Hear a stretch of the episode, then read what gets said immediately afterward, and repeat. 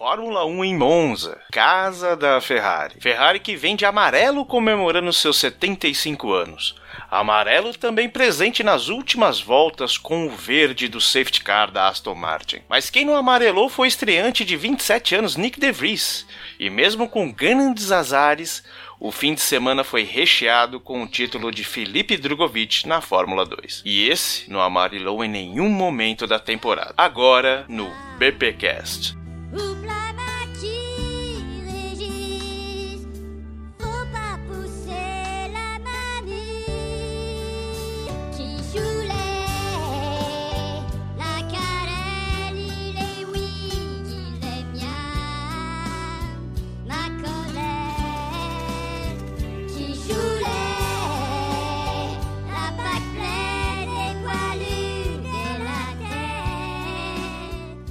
E estamos de volta com o BBcast, seu podcast de automobilismo e outras nerds.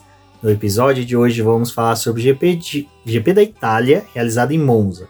Essa já deve ser a terceira abertura em que eu troquei tudo. Infelizmente fiquei meio destreinado, mas estamos aqui para falar desse GP que foi muito legal até os 45 do segundo tempo. Porque teríamos um acréscimozinho ali, mas nos foi negado pelo juiz. Bom, e aqui comigo está a Débora Santos Almeida. Bem-vinda, Débora. Olá, pessoal, sejam bem-vindos a mais um episódio do BPcast. E agora para poder encerrar essa rodada tripla aí, e de novo, né, mais uma vitória de Max Verstappen, porque é o que tá acontecendo, gente. O cara tá aí para poder realmente dominar essa temporada esfregar na cara da Ferrari que é possível ter um carro bom, mas ainda assim se lascar grandemente. Até você falou, né? Nossa, mais uma vitória do Max Verstappen. Eu vi um meme muito bom esses dias. Acho que é meio estranho descrever um meme no podcast, mas vou tentar falar que é o cara, tipo, dando um salto pra liberdade, falando até que enfim o fim de uma dominância, né? Referindo à dominância de Lewis Hamilton na Mercedes. Pum, cai numa pedra seguinte, escrita Dominância Max Verstappen Red Bull. É isso, gente. Mas assim, é como eu falei, fãs do Verstappen, curtam agora. Que daqui uns 3, 4 anos vão falar que ele venceu só por causa do carro tudo mais, então já vão se acostumando desde agora que o pessoal vai reclamar bastante dessa dominância. Se 2023 continuar, reclamação continuará.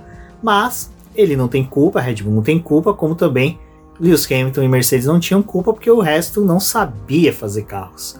E esse ano a Red Bull mostrou que soube fazer um excelente carro, sim. Eu tô até gostando que a Red Bull tá brincando de dar punição pro Max Verstappen para jogar lá no fim do grid. Aí ele volta fazendo ultrapassagem, joga ele no fim do grid, volta, faz ultrapassagem. Podia fazer isso a temporada inteira para dar emoção. Só não faz com o Pérez, que o Pérez tá tendo um pouquinho de dificuldade. Parece que o carro dele tem um paraquedas aberto atrás. Bom, mas antes de prosseguirmos, temos sempre os recadinhos do paddock, começando com ele, como sempre, avisando a galerinha aí, ó ajudem o Gomes que gosta da F1TT, aquele Gomes que compartilha com vocês a alegria de Drogovic campeão da Fórmula 2, aquele cara que acordou ali a todos onze de medicamentos e percebeu que Drugo tinha sido campeão, ficou feliz, voltou para a cama, tomou mais medicamento e continuou lá, mas feliz com Drogovic. E é isso, pessoal. Apoiem o Boletim do Paddock, se possível. Acesse o link na descrição desse podcast, tem lá o link né, para o nosso financiamento coletivo e contínuo do Apoice, aonde você vai poder apoiar o Boletim do Paddock para sua manutenção e seu crescimento. Conheça também a nossa lojinha lá pelo site, você consegue encontrar o link também vai ter aqui na descrição. Adquirindo qualquer um dos produtos que nós temos por lá voltados para o automobilismo, também é uma forma de você conseguir apoiar o nosso trabalho. Então vai lá, confere as nossas estampas e seja reconhecido como um autêntico fã de automobilismo. Já avisar para o pessoal que as nossas lives pré e pós-corridas agora vão ser numa só, vai ser realizada às quartas-feiras, tanto para a gente poder finalizar a migração do site do boletim, como eu falei para vocês em outros episódios, falei em live, até no grupo de apoiadores. O BP, por mais que a gente tenha uma presença até bem bacana nas redes sociais, tem o BBcast, tem as lives, a gente tem o site que é o principal ainda, né, nosso carro-chefe, e ele demanda uma atenção muito grande, porque assim, a gente tem um acesso, um volume de acessos grandes, isso muito em mérito da Débora, com os trabalhos dela, com os posts da Fórmula 1, com o auxílio da Denise, do Casola, com os posts deles, e isso faz com que a gente precise de uma atenção especial e por sorte a gente conseguiu, vamos poder migrar Vamos utilizar essas três semanas agora para fazer todo esse trabalho de migração para um servidor maior, mais rápido, onde vai ter muito mais ferramentas. Então, é por isso que a gente vai utilizar mais as quartas-feiras para lives e também para a gente poder ter ali um contato mais direto. Muita gente sempre pediu as quartas-feiras, porque normalmente nesses outros dias tem outros canais, produtores de conteúdo fazendo lives sobre outras áreas também que o pessoal gosta. Isso é uma coisa muito legal da gente, que a gente não atinge só cabeças de gasolina, mas também outros fãs de outras coisas que gostam de automobilismo, aviação, cultura nerd. Então, para isso, até o final do ano, a gente vai aplicar as lives na quarta-feira e o BBcast dando tudo certo, volta a ser publicado na segunda, que infelizmente, semana passada eu e a Débora pegamos uma virose brabíssima, ficamos de cama, assim, até quem puder, quando estiver ouvindo, bata palma se você estiver no metrô, ônibus, transporte público. Só não faz isso se você estiver dirigindo, pilotando moto, andando de bicicleta, que você pode cair ou bater. Pra Débora, que foi guerreira, mesmo doente, levantou, fez post, fez tudo, produziu conteúdo aqui pro Boletim do Paddock, foi mega guerreira, enquanto que eu fiquei totalmente destruída e aquela não é lenda que homem é muito mais fraco para qualquer doença e qualquer dor do que mulher, porque a Débora resistiu muito mais do que eu e eu virei praticamente uma pamonha na cama. Então, muito obrigado a todo mundo que mandou força pra gente, carinho, isso foi muito importante pra nossa recuperação e pra gente ter forças, porque, como eu falei até no Twitter, a gente não tá 100% ainda, mas a gente fica incomodado de não publicar um conteúdo e depois de um final de semana que foi tão bacana, tanto do Druco ter sido campeão, com as inúmeras notícias que teve, mesmo a corrida tendo aquele anticlímax no final, foi uma corrida bacana, teve muita coisa que a gente conseguiu extrair, que a gente vai falar hoje no podcast e também na live de quarta-feira. Então não deixe de comparecer na quarta-feira na live, vai ser muito importante a participação de vocês.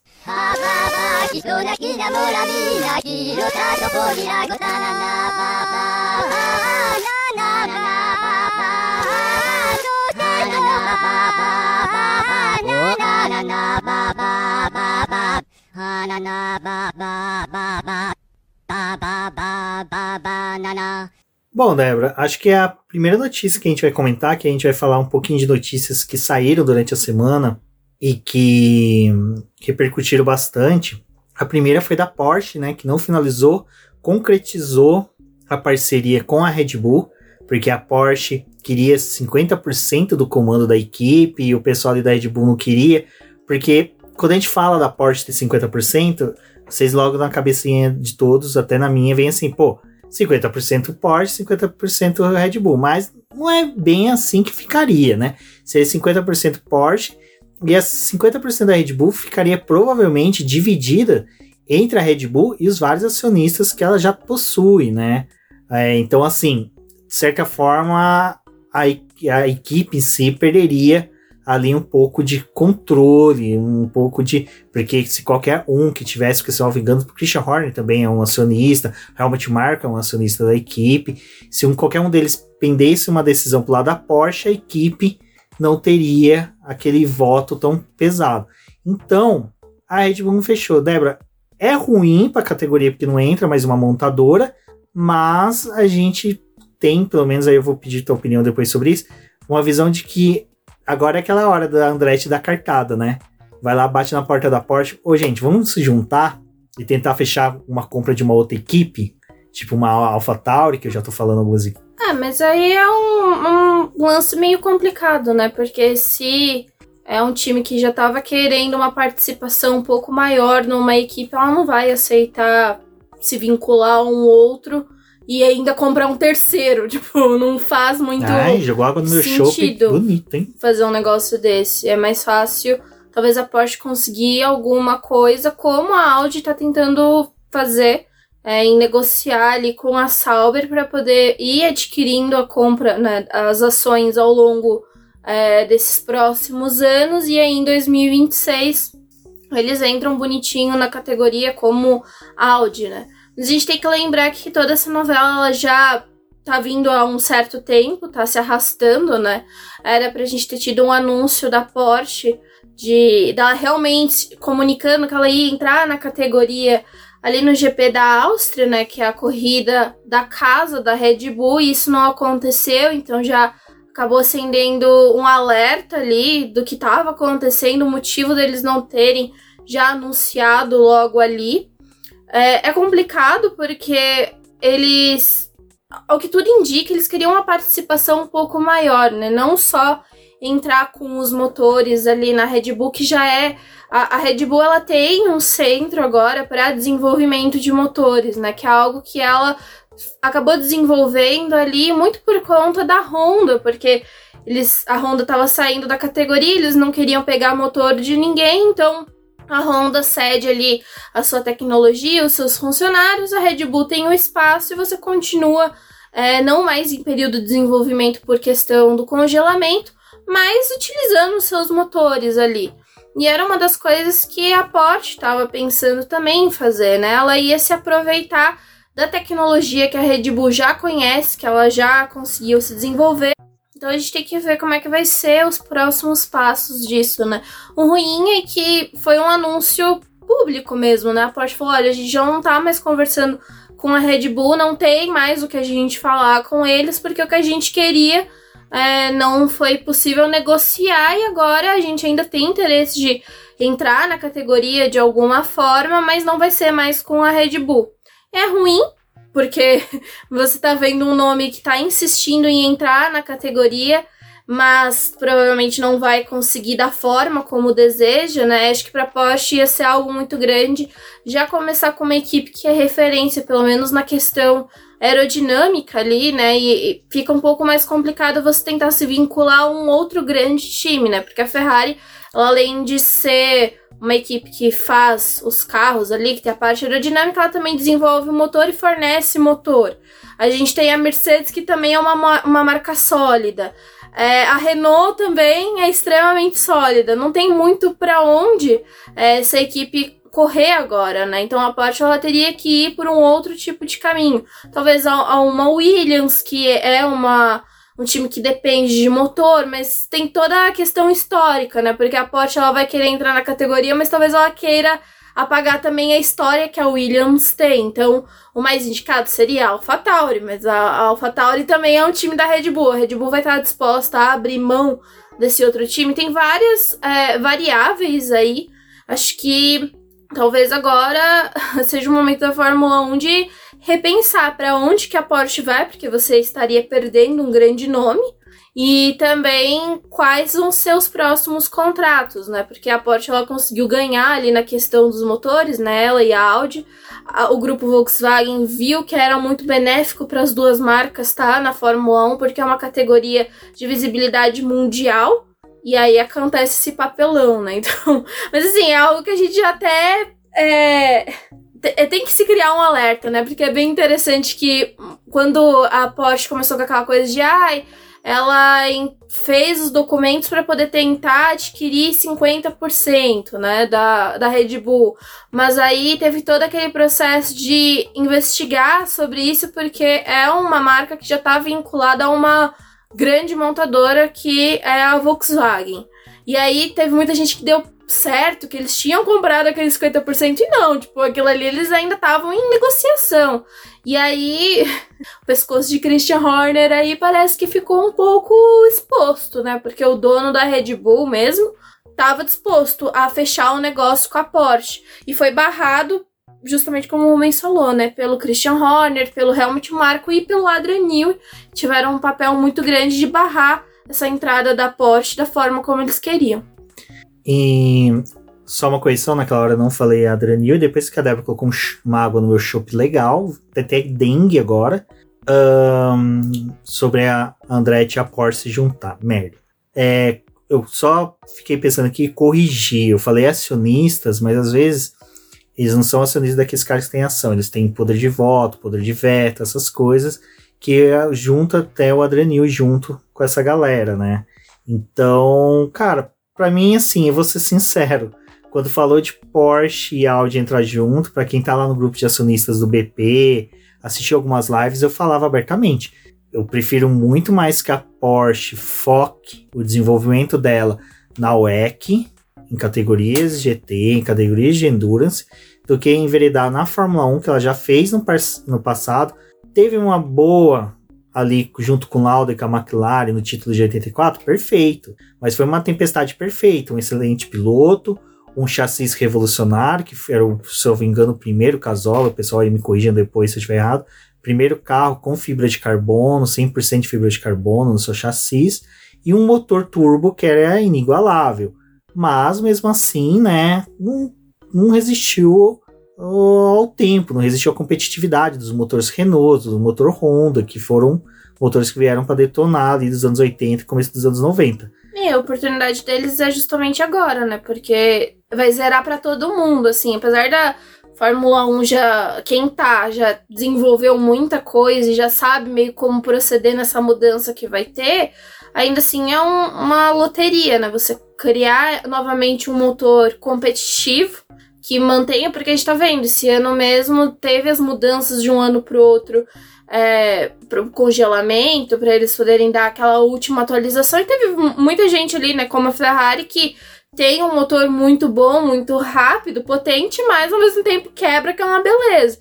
Então tem essas coisas também de quando você vai ter uma troca de regulamento, é dar oportunidade para esse pessoal entrar. Só que da forma como tá acontecendo é muito difícil, porque a gente ainda tá. tem um número limitado de equipes. E dentro desse número limitado de equipes, né? A gente vai falar agora rapidinho do resultado que teve da Fórmula 2, que Felipe Drogovic foi campeão, uma honra para nós brasileiros termos um piloto campeão na Fórmula 2, categoria de acesso. Não importa se o grid era competitivo, se não era. O cara foi lá e conquistou. E outra coisa, foi competitivo pra caramba, cara. Fórmula 2 esse ano foi da hora pra caramba. Teve mais etapas, né, Débora, do que em edições anteriores. Pistas difíceis. Cara, foi, foram, assim, competições bem fortes. Pilotos, sabe, que estreantes que queriam mostrar talento, você tem pessoal que já tá ali há muito tempo que queriam mostrar que vieram para ficar. Os carros já cheios de problemas, porque já são carros antigos que estão vindo aí sendo praticamente remendado ano após ano, os motores estão bem difíceis. É, então foram tantas adversidades pro Drugo ganhar o campeonato e com antecedência que ele tem muito mérito nessa vitória. E então, assim, galera, comemorem, soltem fogos. Só soltem fogos não, que os bichinhos não gostam. Mas comemorem, sabe? Bebam champanhe, cerveja, ui, ui, que vocês desejarem. E dentro dessa questão de falta de equipes, até uma hora tem que fazer alguma coisa, a gente tem que fazer alguma coisa para conversar sobre isso, porque é, tem vários cenários em que a gente pode concordar com a Fórmula 1 atual, que só tem 10 equipes com 20 carros, tem, tem respostas e tem pontos válidos para quem defende isso. Também tem pontos válidos e tem respostas válidas para quem defende mais equipes. É como eu já falei, eu sou saudosista. Eu gosto de um grid com 26 carros, 24 carros. A primeira cuida do GP do Brasil que eu assisti tinha 24 carros. É a coisa mais sensacional que tinha, sabe? É toda hora tinha uma Marúcia na pista. Parecia que tinha 20 carros da Marúcia na, treinando um TL1 do GP do Brasil sabe? Era toda hora que carrinho vermelho, branco e preto passando, sabe? Parecia que tinha um torcedor de São Paulo correndo com a bandeira na pista. Falando isso, porque tocamos na questão do Drogovic, Drogovic vem para ser piloto de desenvolvimento barra teste, reserva, da Aston Martin. Cara, isso é muito bom, é fenomenal, parabéns. Olha, cara, fiquei mega feliz quando a gente viu isso. Lógico, já era um rumor bem crescente, desde lá do GP de Silverstone, quando o pessoal da XP teve uma reunião com o Dominicali, justamente falando sobre ter um brasileiro no futuro. Dominicali sempre falou abertamente, sempre, que ele queria um brasileiro, que o mercado brasileiro é interessante para a Fórmula 1, não é um mercado que é para ser descartado, não é algo que eles olhem com maus olhos, trazer um piloto brasileiro, porque eles entendem da necessidade, como eles querem também ter um piloto americano sabe? Pô, compensa para eles. É um, são dois mercados que, sabe, leva muito dinheiro para Fórmula 1, leva muita audiência. Né? Até agora eu tava falando, pô, eu tô com dó, dó da DM da Aston Martin. O cara vai ter até. Eu não sei quem foi que falou. Cara, desculpa, se você ouve a gente, até me corrija. Eu sei que alguém falou assim, nossa, o ADM da Aston Martin ou vai ter que contratar o da MP, ou o cara vai ter que fazer um curso do Duolingo. É Duolingo que fala. É, Duolingo. Porque. E, cara, é sorte que Lawrence Stroll não tem rede social, né? Porque aquele ali ia sofrer também com o público brasileiro que pessoal ia pra cima. Mas, cara, muito feliz. É, né, Débora? E assim, é uma coisa que a gente fala e eu vi muita gente querendo diminuir isso, falando: ah, mas se ele ficar lá um ano, dois anos, até o Alonso decidir se aposentar, alguma coisa assim, entra em esquecimento, não entra. O cara vai estar tá lá no paddock, vai estar tá em todas as etapas, provavelmente. Se o Huckenberg que não corre, o pessoal lembra dele a cada 5 segundos quando Ressuscita o, o Huckenberg a cada 10 minutos. E tem outra coisa: o Huckenberg já não tá na flor da idade. Ele fica uma, duas semanas. Quer dizer, fica uma, duas semanas não. Lembra que quando ele assumiu a vaga do Vettel, ele não tava com um porte físico bom. Eu, eu sei, porque eu fico dois, três dias sem fazer uma caminhada, já meu porte físico vai pro saco. Ele tem a mesma idade do Huckenberg. Queria me comparar ao Huckenberg, né? Mas tudo bem. Só para ilustrar, não, não, não ilustrem com o meu pensamento de porte físico. Mas, vocês entenderam onde que eu quero chegar. O Drugo é jovem, mostrou capacidade, vai estar tá ali no, no paddock com mais frequência, com mais disponibilidade.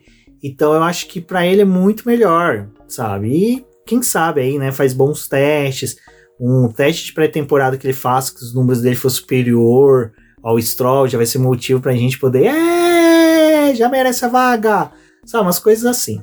Acho que é uma conquista muito grande, né, a gente ter o, o Drogovic conseguindo ganhar um campeonato de Fórmula 2. É, primeiro porque é difícil você se manter numa categoria de base como essa, é um dinheiro que você tem que desprender ali para poder participar dessa, é, dessa categoria, né? E ele foi um piloto que fez um ano de Fórmula 3 que não foi tão incrível, mas que não tinha muita necessidade dele ficar perdendo muito tempo ali na Fórmula 3, então ele foi logo para Fórmula 2. E eu acho que o pessoal, algumas pessoas aí tentaram pegar e diminuir, ai, mas é só no terceiro ano que ele conquistou título. É, primeiro ano dele, ele tava com a MP, mas, tipo, uma equipe que tava devendo muito no grid. Segundo ano, ele foi para poder ser companheiro do Guan Yu Zhu. E a gente sabe que ele é, não tinha prioridade na equipe, né? A prioridade era tentar fazer o piloto é, da Uni ali, que já estava há um certo tempo com a equipe, ser campeão. E falharam porque ele também, não, infelizmente, não conseguiu sustentar ali até o final, né? Então o Zu acaba perdendo o título, mas conseguiu uma vaga na Fórmula 1. Foi correr na Alfa Romeo porque também tinha seu destaque ali na pista, né? A gente falou desse piloto no outro episódio. E o, o Drugo toma a decisão de voltar para MP e foi um ano que é bem interessante, assim, a gente teve uma é, um equilíbrio das forças ali da Fórmula 2. Teve entrada de novos pilotos da Fórmula 3. Foi um grid que acho que provocou boas corridas esse ano. O nível de competitividade dela é, é bem interessante, porque a gente tem vários pilotos vindo ali da Fórmula 3. É um grid que às vezes ao longo do ano vai se modificando, então você vai tendo adversários diferentes ali é, conquistar o carinho da equipe ali, de eles realmente verem que ele tinha a possibilidade, se eles investissem um pouco mais para ele brigar por um título, foi importante. Então não tem como desmerecer esse ano que o Drugo fez. Aí vão falar, ah, mas ele correu ali, né, com o Schumacher, com o Zul, tipo, foram outros pilotos. Sim, correu, mas ali ele também teve, no primeiro ano, ele teve vitórias com um carro que era horrível, que era o carro da MP. E ele volta para uma MP que foi se reconstruindo, foi conseguindo ganhar um pouco mais no grid. E a gente tem corridas que tem grid invertido, que tem todas essas coisas que acabam dificultando os pilotos é, dominarem né, na categoria, conseguirem várias vitórias. E ele conseguiu emplacar cinco vitórias e um título antes da temporada acabar. Então, um mérito total dele. É, foi legal também que esse tempo que ele passou nas categorias de base, ele estava muito consciente de para onde ele gostaria de ir, então ele tinha em mente tentar ganhar o título, é, pelo menos estar tá ali nas cabeças para poder negociar um contrato melhor e conseguiu. Acho que para Aston Martin vai ser muito bom, porque é uma equipe que principalmente ela tá visando a imagem dela, então ela teve um Vettel ali por conta da imagem, teve um Fernando Alonso por conta da imagem, e também tá tendo agora um piloto brasileiro que é muito importante para a categoria, que tem esse mérito é, de você mostrar que você tem um piloto ali fazendo esse trabalho. Acho que se o Drew conseguisse destacar nessa questão de ser piloto de desenvolvimento, e se em algum momento eles conseguirem colocar ele para poder fazer treinos livres ou até mesmo substituir algum piloto se for necessário, isso é legal porque acho que também o time vai precisar introduzir ele em alguns momentos para poder continuar avaliando, né? Para poder ver o desempenho dele. Mas só de estar ali auxiliando o time por trás e também fazendo o papel de embaixador, assim, tipo, de colaborar, né, com o time, porque a gente tem também é, essa outra parte que muitas vezes é designada ali por um piloto que tá por trás, né? Tipo, fazer algumas ações para a equipe, ter o, a, o rosto dele ali atrelado à marca, então acho que vai ser algo bem benéfico pro Drugo. Só para fechar essa questão do Drugo, vai lembrar que é, 2020, quando ele correu pela primeira vez, né? Foi o Mick Schumacher que foi ser campeão. Não andou tão distante do Mick. O Mick também teve duas vitórias apenas na categoria. O Drugo já está com oito vitórias e com chance de obter mais uma vitória, ele vai ser o piloto com maior número de vitórias, acima de Leclerc, Russell, De Vries, que também foram campeões e hoje todo mundo fala bem deles. É lógico, tem suas questões também, os meninos também foram nas equipes boas também, né? Vale se lembrar. E também o Drugo, cara, pegou 2020 ano de pandemia. Foi uma, um ano assim bem difícil se parar para pensar 2020 para colocar como o ano tudo. 2021 uni, na uni, Universo, né? Univirtuosa. Univirtuosa, exatamente. Universal. Se legal se fosse para o Universo fazer algum filme. Enfim. Uh, ele foi companheiro do Zou, que diga de passagem, tá na Fórmula 1, pontuou esse final de semana e não andou tão distante. E, cara, pô, muito feliz aí, tomara que dê certo e vamos torcer aí para quem sabe Fernando Alonso se aposente logo e Drogovic assuma a sua vaga.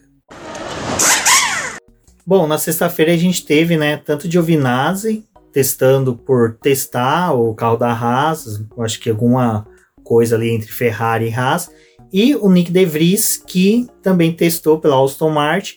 Nick De Vries, que além de fazer testes por ser um jovem piloto novato, ele ainda carregou ali aquelas grelhas, né, aquelas grades de aferição, principalmente para testes aerodinâmicos do carro, é até engraçado eles colocarem isso no carro do De Vries para confiar nele a apuração desses dados e não no carro do filho do dono, né? Então, isso daí já dá para saber muito bem da apuração de informações que o Lance Stroll passa para a equipe. Acho que o De Vries é interessante isso, né? Porque ele já testou o carro da Williams esse ano, o carro da Mercedes, e aí talvez venha aí com um benefício para a Aston Martin de fazer esses testes já conhecendo outros carros e eles também confiarem esse tipo de teste para ele, né? Para ele poder avaliar o carro. Então acho que foi legal ver o De Vries ali fazendo esses testes na sexta-feira para a equipe. E ele é bem legal porque o pessoal gosta de ver os feedbacks que ele traz. É um piloto que, assim, já está sendo bastante usado nesse sentido, né? De é uma, uma cartada ali que o pessoal acaba contando, porque ele é um piloto da Mercedes, tem várias equipes que são clientes da Mercedes e podem se utilizar desse benefício de ter esse piloto como um piloto de teste, como um piloto que auxilia ali, né, é, reserva, e acabou que caiu aí para ele fazer mais uma avaliação. E é um piloto que acho que a gente não pode esquecer que está sempre sendo falado, né? O nome do De Vries é um nome muito cotado para poder estar na Fórmula 1 no próximo ano. Na verdade, mesmo sendo um piloto que não tá na Fórmula 1, ele já tem muita experiência, né? Então é um pouco mais proveitoso colocar ele ali do que o piloto da Fórmula 2 que ainda não teve contato com os carros de Fórmula 1. Bom, mas a gente já via na sexta-feira todo o autódromo de Monza lotado, lotado, lotado mesmo. É um dos autódromos mais tradicionais do mundo salvo engano, é o primeiro circuito que foi ex exatamente fabricado, construído, fabricado é complicado de falar, construído com este propósito. Tava comemorando 100 anos. Exato, e já tava lotado de tifós, já tava cheio de gente. Seu Giuseppe da Casa de Material de Construção estava mega feliz que ele estava vendendo material de construção para os holandeses poder construir uma arquibancada sem alvará da prefeitura. E a galera ali, os italianos, também chegou para querer ver, né? Falou, pô, agora a gente se consagra, né? Os Minions estão trabalhando ali nos box, a malvadeza tá imperando, vamos, né? Agora não é mais Binotto, é Grum que vai comandar essa equipe. Começaram com várias ilusões, né, Débora? Porque Ferrari começou ali muito bem, entregando boas voltas. Mas ao mesmo tempo, eu acho que essas voltas ficaram meio que na ilusão, porque várias equipes estavam fazendo testes, né? Com substituições de peças. Lembrando que a pista de Monza, por várias qualidades dela, ela é, meio que favorece a testes de, de peças, porque, pô, tudo bem, você tem o túnel de vento que você consegue fazer com que você tenha uma percepção de um carro a 300 km por hora. Mas é diferente do que é na pista. Vide a Mercedes, que tem o carro mais rápido do mundo em túnel de vento, mas na pista não é nada disso. É uma pista bem importante, né, para o pessoal avaliar os carros, mesmo sendo já final de temporada aí para eles, né, para alguns até já voltados para o próximo ano, mas a gente sabe que esses carros, né, que esses projetos vão durar por um certo tempo, por mais que você é, mude muita coisa para o próximo ano, você já tem um parâmetro do comportamento desses carros, né, de efeito solo na, nessas pistas. Então, é, os times adaptaram os seus carros novamente com asas especiais para poder usar nesse circuito, é, visando muito a questão da velocidade da reta, mas também a forma como os carros precisam entrar e sair das curvas, é, o trabalho dos tamanhos das asas de acordo com o projeto aerodinâmico desses carros. Então, sexta-feira foi um dia de muitos testes, olhando assim as tabelas de tempos ali, dava pra gente ficar tipo animado com o desempenho do Alexander Albon, que estava tentando ficar ali no top 10 é, da Ferrari liderando, mas tinha aquela perspectiva de que a Red Bull ia ir um pouco melhor no circuito. A Mercedes é, tentou algumas coisas diferentes na sexta-feira para avaliação do carro e eles começaram a sexta-feira ok e terminaram o segundo treino livre meio perdidos com o que eles tinham avaliado, porque o carro não estava da forma como eles queriam. Então você vê a Ferrari ali também à frente, né? Ainda tinha muita coisa por trás desses outros times que estavam é, se recuperando. A própria Alpine, que acho que é interessante mencionar eles, é, eles estavam fazendo trabalho meio semelhante ao que vinham realizando nos outros circuitos, de tentar se manter entre os 10, mas na classificação foi um carro que, tipo, meio que se apagou completamente. Então, é, por mais que eles estivessem ali num treino livre interessante, depois, mesmo no valendo, ficaram dependendo um pouco das punições e das coisas que aconteceram depois para poder ter posições melhores para a largada. Olha, eu não sei o que, que colocar nas porpetas, nas amôndegas, no vinho, na macarronada do menino álbum. Mas o cara me acordar no sábado com apendicite foi muito zica, principalmente numa pista que o carro da Williams, e aí não tô desmerecendo o que o De Vries fez, mas no carro que é a pista, o carro da Williams casou bem, casou forte, sabe? Porque assim, tem muita semelhança com que é, Spa, onde que ele já havia feito um, uma bela demonstração, então, pô, você já tem os dados de Spa, você vem, traz, atualiza eles para Monza, já tem meio caminho andado o álbum já fez uma excelente sexta-feira. Pô, o cara me acorda com a apendicite, é, é muita zica. E coitado, até temos uma torcida aí muito grande para que ele tenha uma boa recuperação. E lógico, não foi algo tão grave, mas sempre muito preocupante. Mas pelo quadro que se desenha ali, pelo que muitos foi relatado, até dito em muitos artigos, é bem provável que ele não corra em Singapura e permaneça o Nick DeVries no carro. Só corrigindo uma coisa que eu acabei de falar, o Nick DeVries não tá preso no carro, ele vai ficar no carro até Singapura. Ele vai sair, vai tomar banho, vai fazer massagem nos ombros dele, mas vocês entenderam. Mas, Débora, é, Nick DeVries ali pegou já o TL3, Quali, já foi se adaptando ao carro de uma forma até surpreendente, né?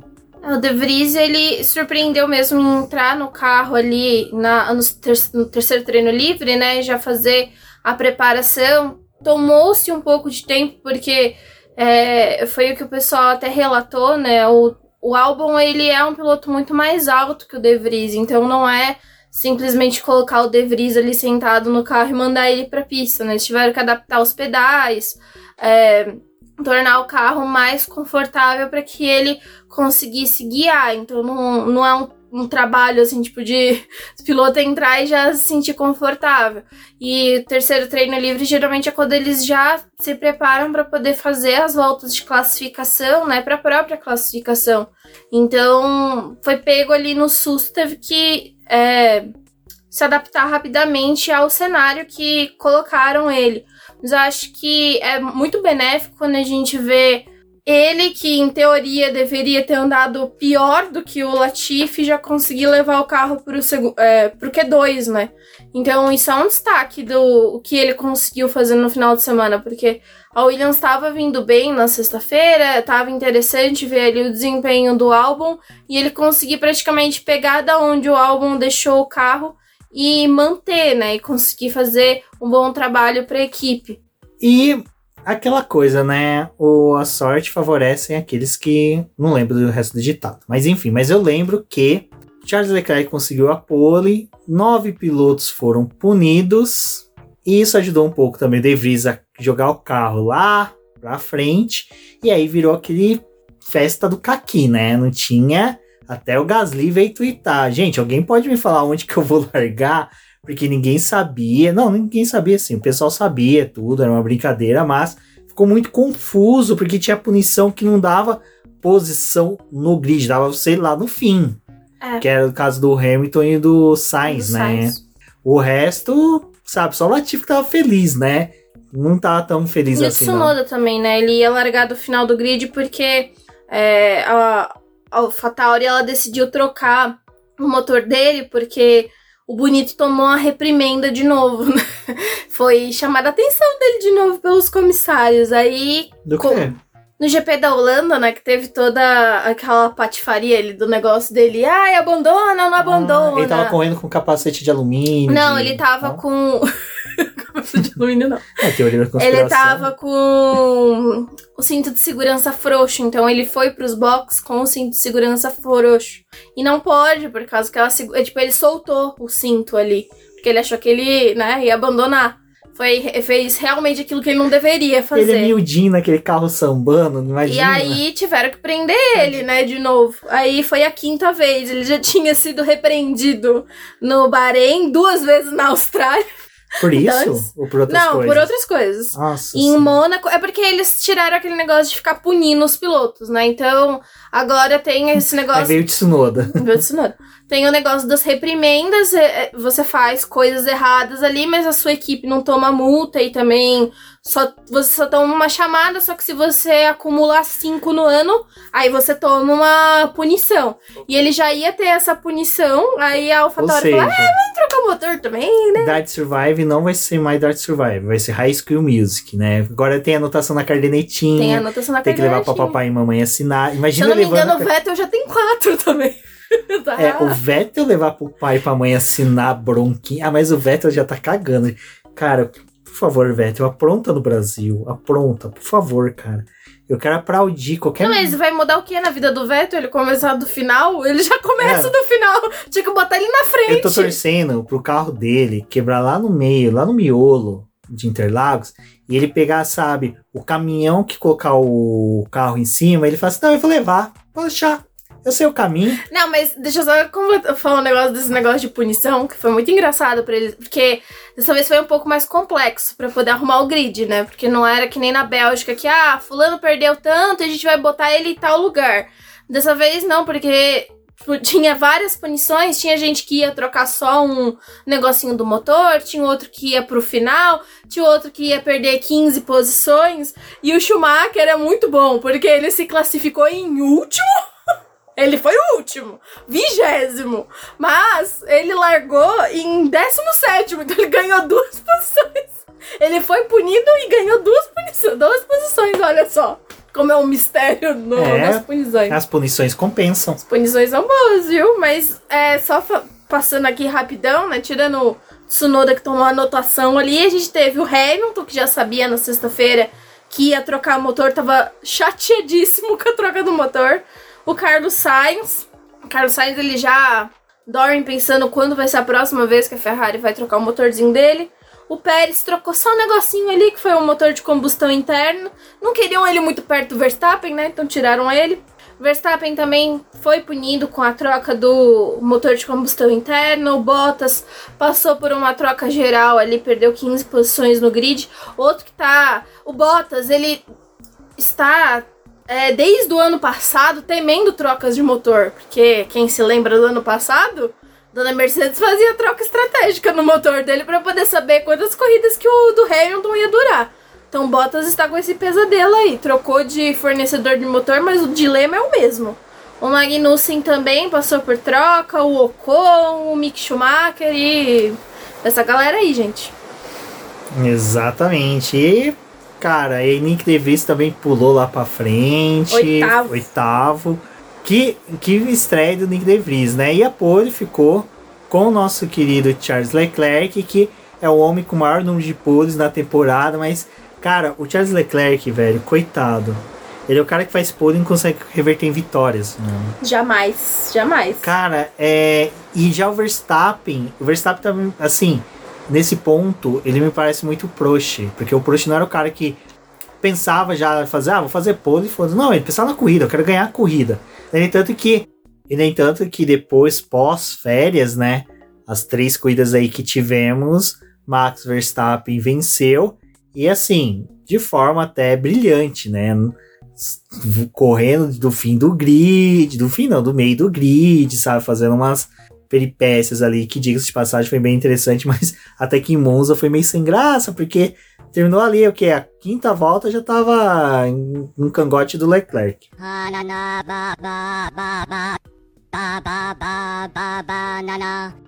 Bom, pessoal, vocês vão perceber que tem uma quebra aqui na gravação, é porque a gente teve que parar, começou a chover muito forte e o barulho da água batendo na janela no telhado ia fazer com que o áudio ficasse ruim.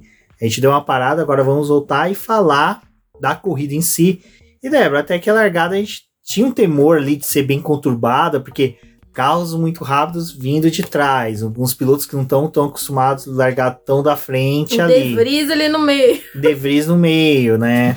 Então, assim, lembrando que ela até é largada do carro da Fórmula E, um pouco diferente da Fórmula 1. E o De Vries no último ano, assim, é, é um piloto que a gente, como falou ali no começo, né? Ele se destaca pela experiência que ele tem, pelos feedbacks, mas o último ano dele na Fórmula E, alguns companheiros ali de categoria ficaram bem bravos com ele, porque ele fazia umas largadas em que ele saía empurrando todo mundo. Tinha umas largadas, não só largadas, né, mas algumas corridas assim que ele optava por algumas disputas em que não que a gente não pode dizer que é limpo, mas era mais pela questão de tipo ele não tava conseguindo dosar o espaço, né? É, até essa agressividade foi uma coisa que a gente falou um pouco antes, né, da corrida, porque assim, pô, carro da Fórmula E, ele é todo. Ele tem uma construção diferente do carro da Fórmula 1.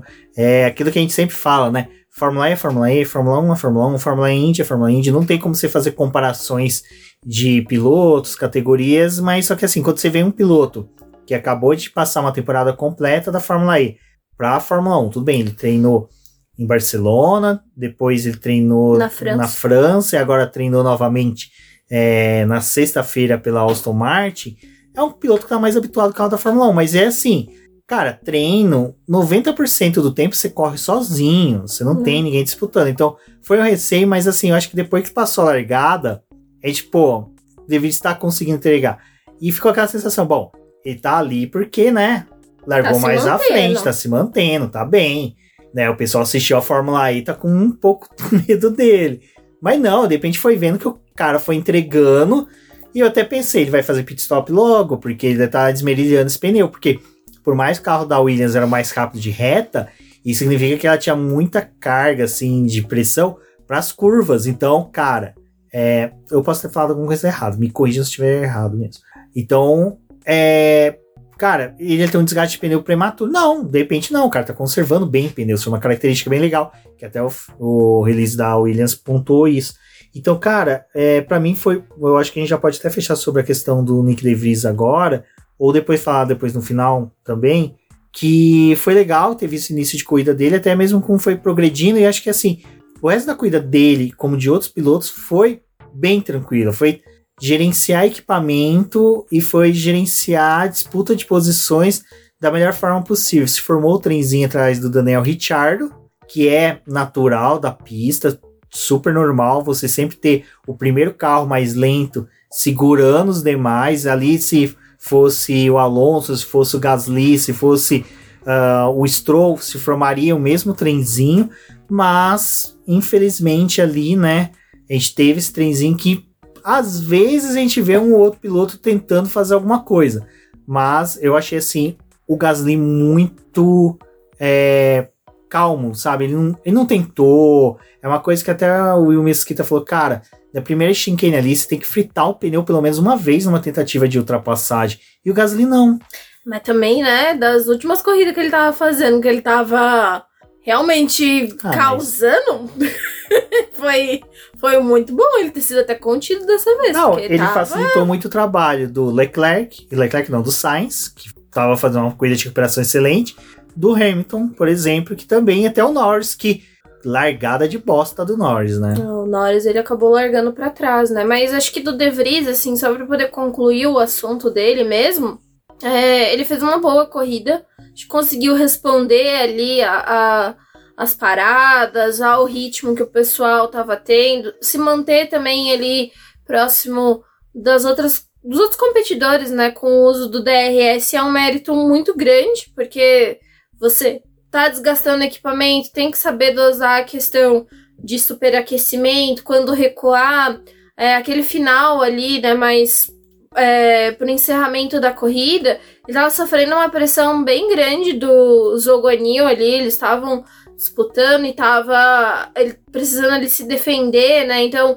se perdia muito o DRS, ele ficava um pouco mais preocupado ali de tomar uma ultrapassagem, então Acho que foi muito legal ver ele, pelo menos, chegando, assim, logo de cara na Fórmula 1 e conseguindo pontos. Foi uma coisa bem interessante, assim, da gente ver o comportamento dele na pista, os pontos e também a repercussão depois dele ter conseguido esses pontos, porque é um piloto que, como a gente mencionou, né, a última temporada dele da Fórmula E foi bem complicada quando a gente tem, tipo, o Van Dorn disputando título e ele nem, tipo, teve a chance de defender o título que ele tinha acabado de conquistar na Fórmula E.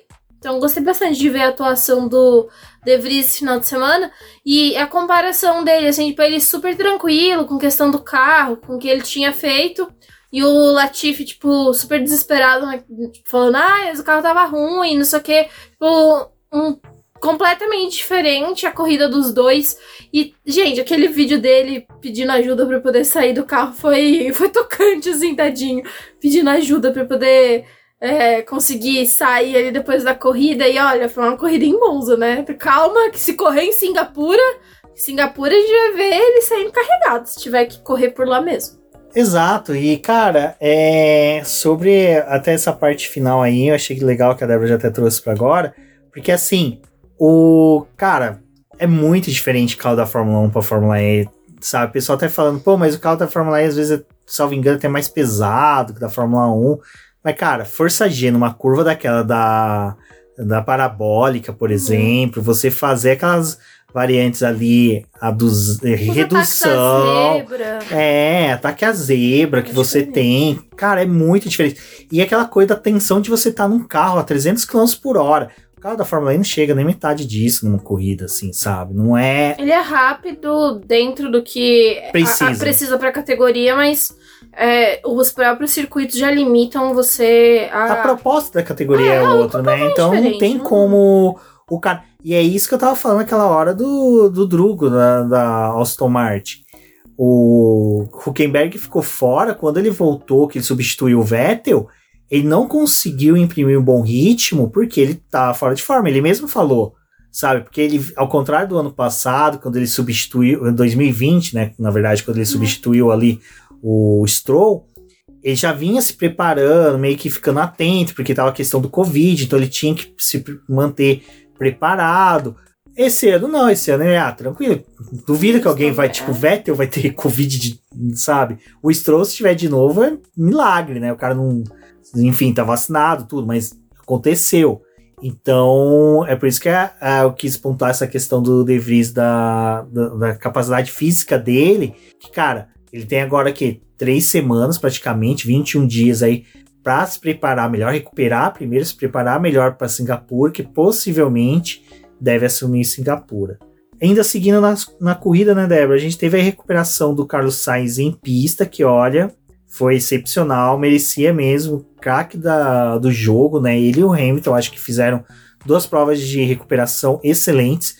A do Sainz, acho que a gente pode falar que foi um pouco melhor, assim, no início, né? Porque ele tava fazendo as ultrapassagens com um pouco mais de regularidade ali. O Hamilton, ele demorou um pouco para poder conseguir engrenar, tanto que a gente tem ali o início da corrida com o Pérez avançando, acompanhando o Sainz e o Hamilton não, mas o Pérez ele teve problema com os freios do carro, né? Então a parada dele, a primeira ali, foi antecipada, no seguindo o cronograma do restante do, do pelotão, porque eles tinham que olhar a questão dos freios e fazer a troca. E aí depois o Pérez cai e aí quem é quem começa a, a crescer na corrida é o Hamilton, mas acho que a corrida dos dois foi legal porque a gente estava tendo outros pilotos também ali na parte de trás precisando fazer corridas de recuperação e eles tendo que enfrentar esses trenzinhos de DRS que eles foram encontrando, né? O grid mesmo estava bem apertado ali nesse sentido. E o interessante dessa corrida, interessante assim, em partes, né? Que a disputa pelo quarto lugar da, dos construtores, as duas equipes ali falam assim: não, hoje você assume. Aí a McLaren, que isso, Alpine? Você vai ficar. O Norris vai largar para trás. Aí a Alpine, não, que isso? O Alonso vai abandonar. Aí o Norris está pontuando. Daniel Ricciardo, abandone. Ou seja, as duas não queriam pontuar.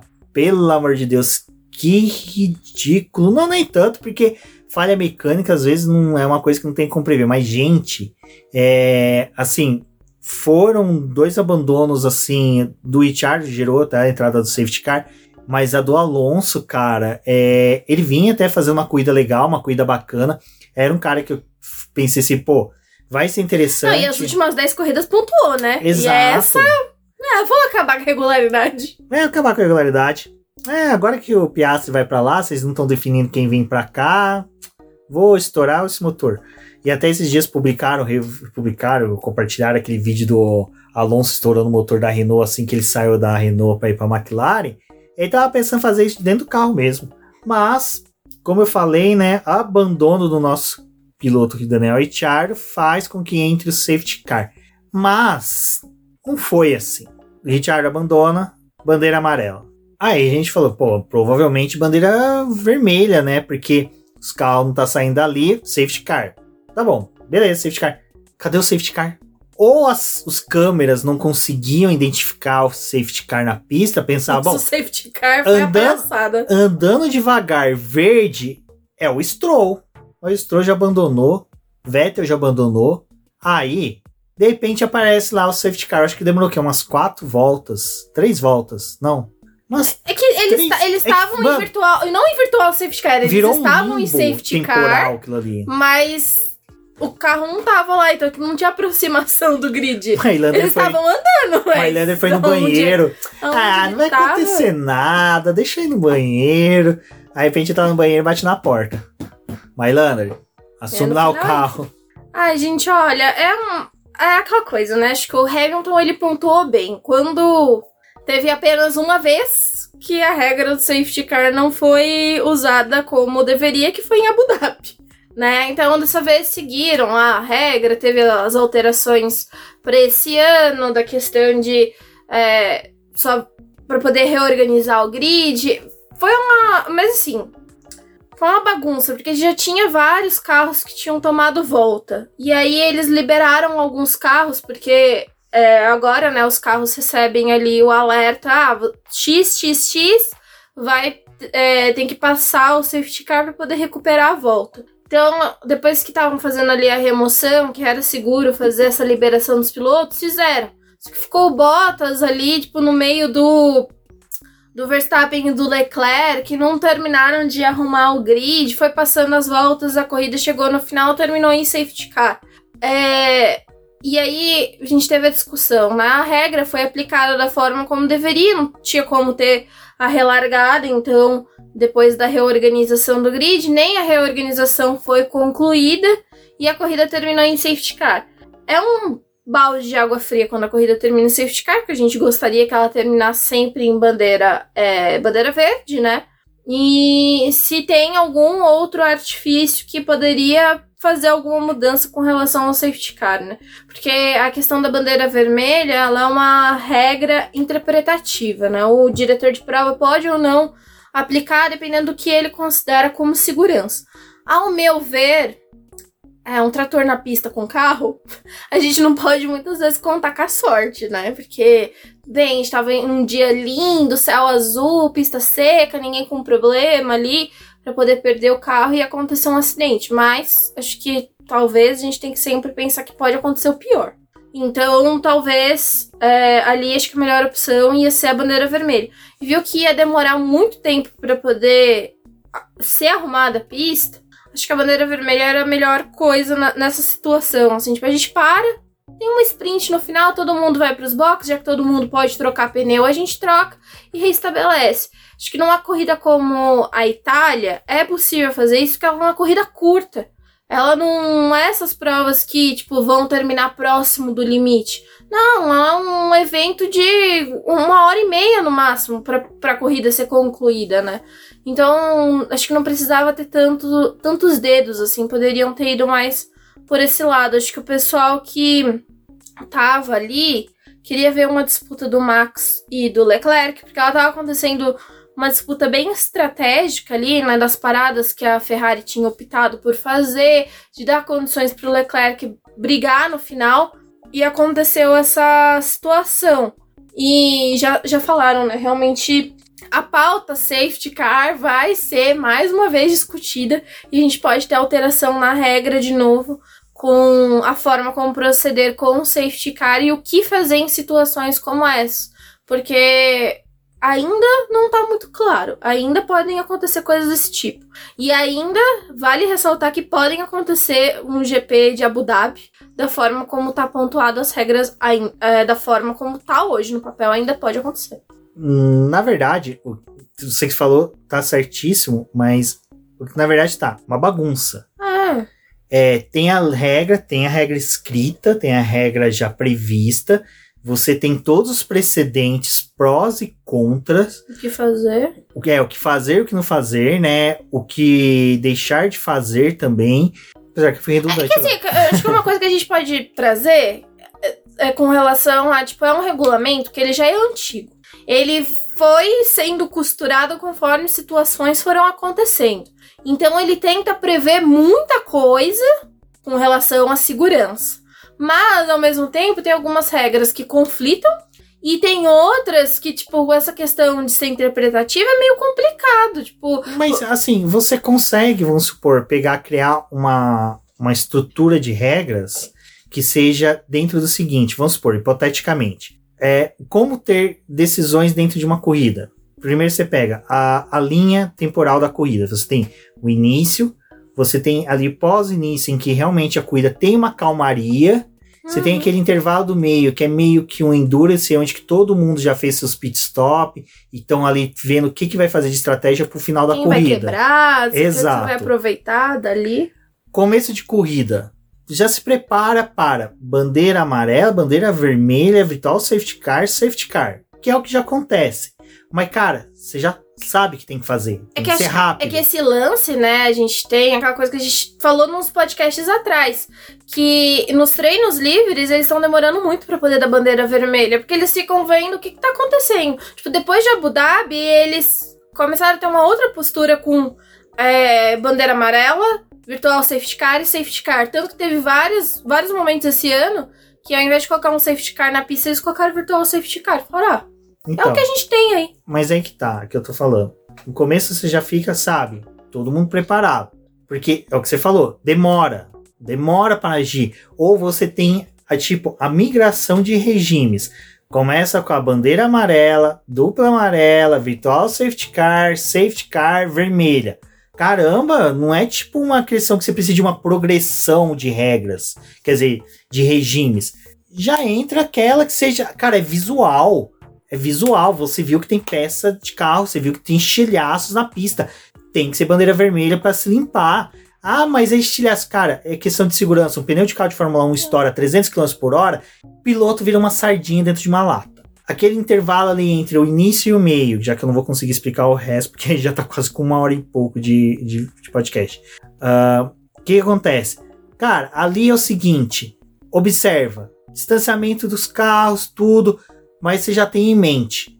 Às vezes é melhor fazer uma um safety car para todo mundo passar quieto, comportado e dar chance dos pilotos se realinharem, sabe, fazer uma, um recomeço de corrida mais organizadinho, com mais segurança, do que você ter chance de que, sabe, carro esfriar pneu, pessoal querer fazer todo mundo entrar desesperado nos boxes.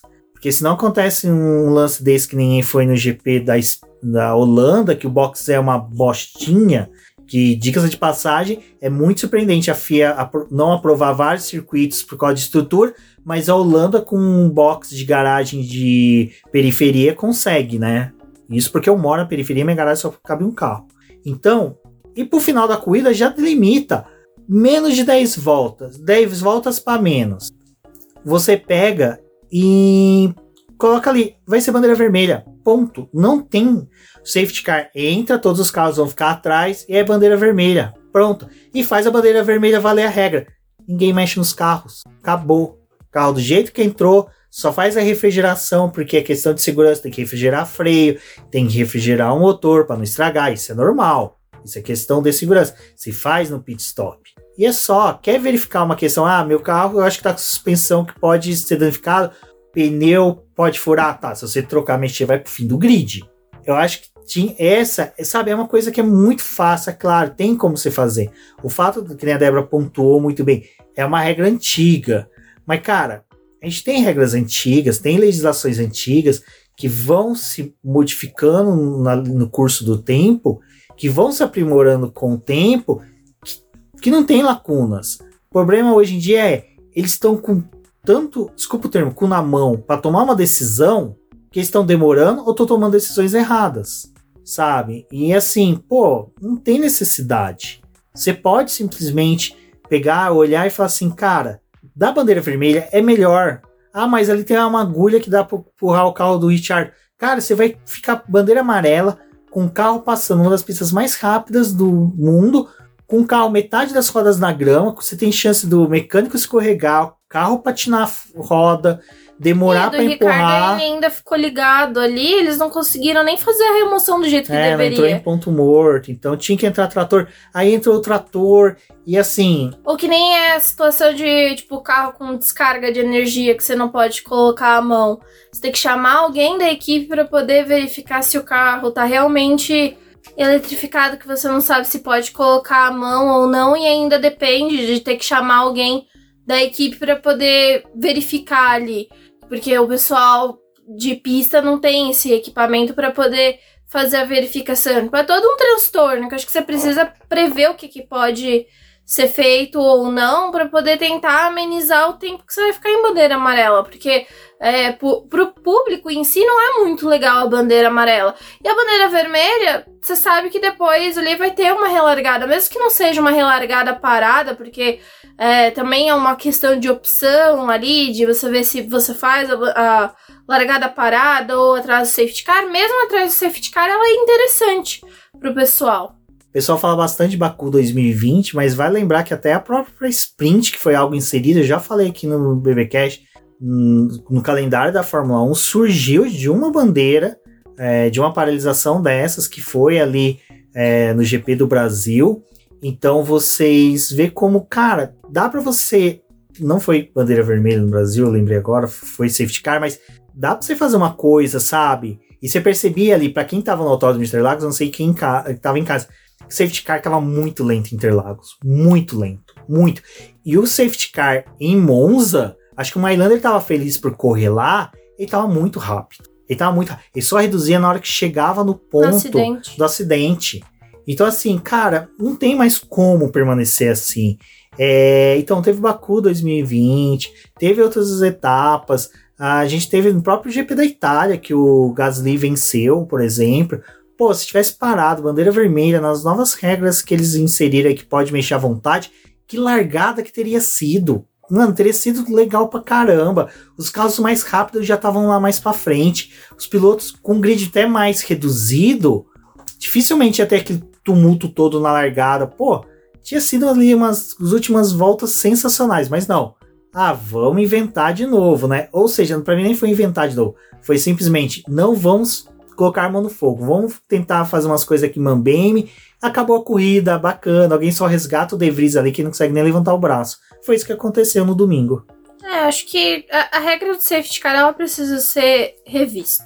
É, da forma como tá, eu acho que sempre vai ter um ponto meio questionável. Apesar dela ter sido aplicada como deveria, né? Como tá ali na regra, é, acho que tem outros meios que já são conhecidos na categoria que você pode usar. Então, acho que a crítica fica também com relação à forma como eles estão lidando com bandeiras amarelas é, ao longo de sessões, assim, porque geralmente eles olham ali e falam: ah, é o carro, tudo bem, ele vai parar ali, só que às vezes você perde, assim, tipo, 4, 5 minutos em bandeira amarela, que se você já fosse para vermelha, era um tempo que você poupava tanto de treino quanto de limpeza, porque o pessoal também ali de pista às vezes fica meio perdido, né? Tem circuitos que são tradicionais que eles conseguem fazer uma limpeza ali, mas mesmo esses últimos GPs que a gente teve, que são corridas que já estão há algum tempo no calendário, a gente teve algumas falhas da operação do pessoal de pista. Então dá para poder contar também que os caras vão conseguir agir rapidamente, porque tem horas que eles não estão nem na parte da pista que é favorável para poder é, fazer a remoção rápida do carro. É complicado, eu acho que assim, cara, e sabe o que é o chato? É, a gente adora gravar podcast, a gente adora fazer o BBcast, a gente vai fazer a live na quarta e chega a ser maçante pra gente, e acho que para os produtores também, é sempre que entrar nesses, nessas pautas de coisas que já foram discutidas e que já era para ser solução. Parece tipo ano eleitoral no Brasil, em que a gente vê que praticamente é discutido as mesmas coisas, passam-se mais quatro anos, volta a ser discutido as mesmas coisas. E a FIA e a Fórmula 1 vão seguir da mesma forma. Uh, bom, é isso, pessoal. Agradeço a todos que ouviram a gente até aqui. Como eu falei, agradeço demais e de coração, porque vocês perceberam que tem diversos ritmos durante o podcast, porque a gente teve que parar chuva, beber água, descansar um pouco, que até fala bastante que tá dando uma canseira na gente. Agradecer demais vocês. Ouvindo o BBcast, compartilhem, chamem a gente nas redes sociais, falem, não deixe de comparecer na live de quarta-feira, que a gente vai poder falar com vocês. Vocês falam o que, que vocês acham que faltou, o que, que a gente falou aqui, que foi groselha, não foi groselha. E isso é muito importante para o crescimento do boletim. Um forte abraço e até a próxima. Obrigada a todo mundo que escutou o episódio até aqui e até uma próxima. ba ba ba ba banana.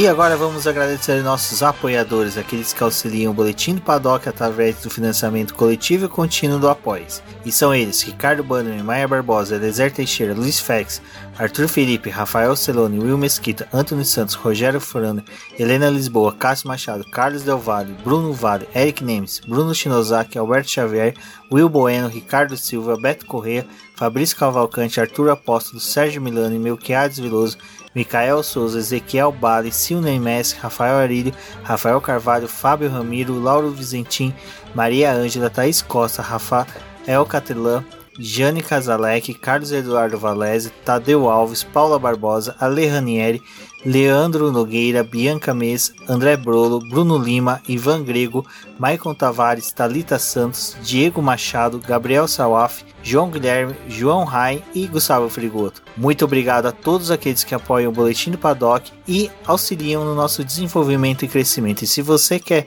apoiar também o Boletim do Paddock, entre em contato com a gente através dos nossos perfis oficiais ou acesse o link apoia-se.com barra Boletim do Paddock e lá você terá as opções de apoio ao Boletim do Paddock. Um forte abraço e obrigado! Isso é tudo pessoal.